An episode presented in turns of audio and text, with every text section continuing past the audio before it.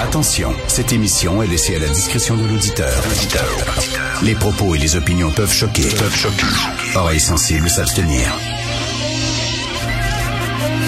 Richard Martineau. Martino. Un animateur pas comme les autres. Richard Martineau. Cube Radio.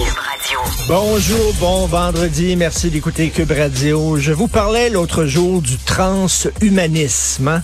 Euh, cette gang de, de médecins, de chercheurs, de biologistes, de, de philosophes, de scientifiques qui veulent, euh, veulent libérer l'homme euh, de la nature, des règles de la nature. Et je vous parlais justement de cette philosophe norvégienne qui disait qu'on devrait utiliser des femmes en état de mort cérébrale comme euh, comme mères porteuses, euh, des femmes qui sont dans le coma, mais on devrait leur mettre euh, justement des embryons dans le ventre et en profiter euh, avec avec leur assentiment. Ça serait comme un don d'organes. là.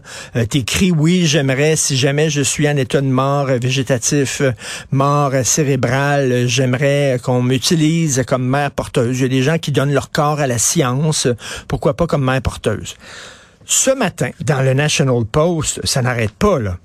C'est la science. Alors, ce matin, dans le National Post, on dit que bientôt, très bientôt, il y a des médecins qui sont en train de plancher là-dessus, de travailler là-dessus. Et euh, c'est une question de temps. On va pouvoir insérer des utérus dans le ventre des trans, des hommes qui se sont transformés en femmes.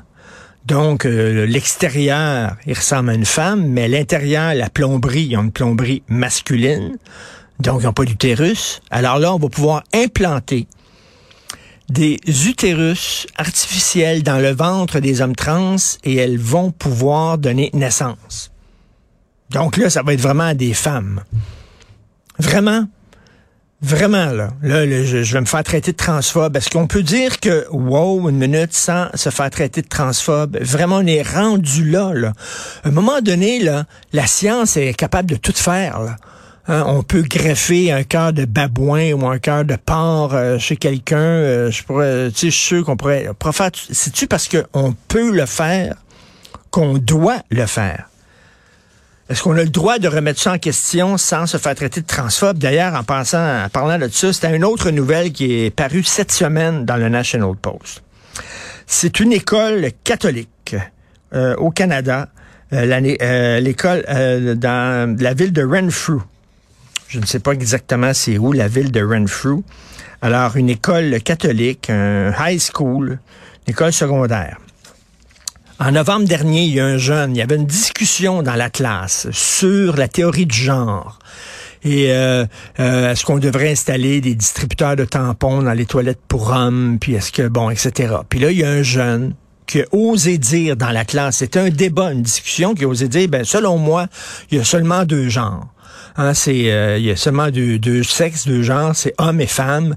Et tu nais homme, tu nais femme, puis c'est tout. là. Il n'y a pas de troisième genre, puis tu peux pas changer de sexe. Puis si t'es un homme, t'es un homme biologiquement. On peut pas se, on peut pas se libérer euh, de la biologie. À un moment donné, là, t'as beau euh, euh, passer sur le bistouri, t'es un homme. Il s'est fait suspendre de l'école.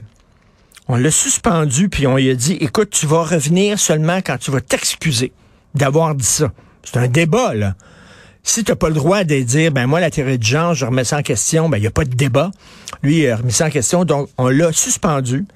Et lundi dernier, ben il a dit, ça va faire, là, Christy, là, moi j'ai le droit à une éducation. Fait qu'il est allé à l'école, il s'est fait accueillir par le principal et deux agents de sécurité qui l'ont arrêté.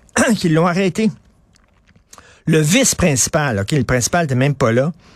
Attends une minute, c'est même pas deux agents de sécurité, excusez-moi. C'est deux agents de police. Deux agents du service de police local qui l'ont arrêté pour trespassing, c'est-à-dire que pour entrer euh, sur le un territoire euh, où il n'était pas euh, bienvenu. Arrêté pour avoir remis en question la théorie du genre. On est rendu là au Canada. Je vous le dis, le Canada, c'est vraiment une expérience.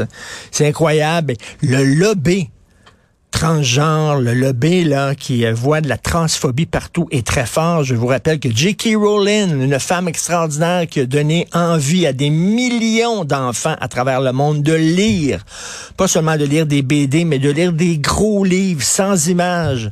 Cette femme-là, maintenant, elle est traitée de transphobe.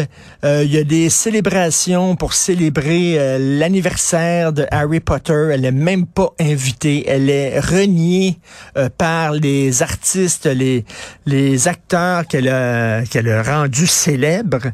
Hein, c'était pas d'elle, c'était pas de ses livres, ces acteurs-là, il n'y a pas personne qui en parlerait.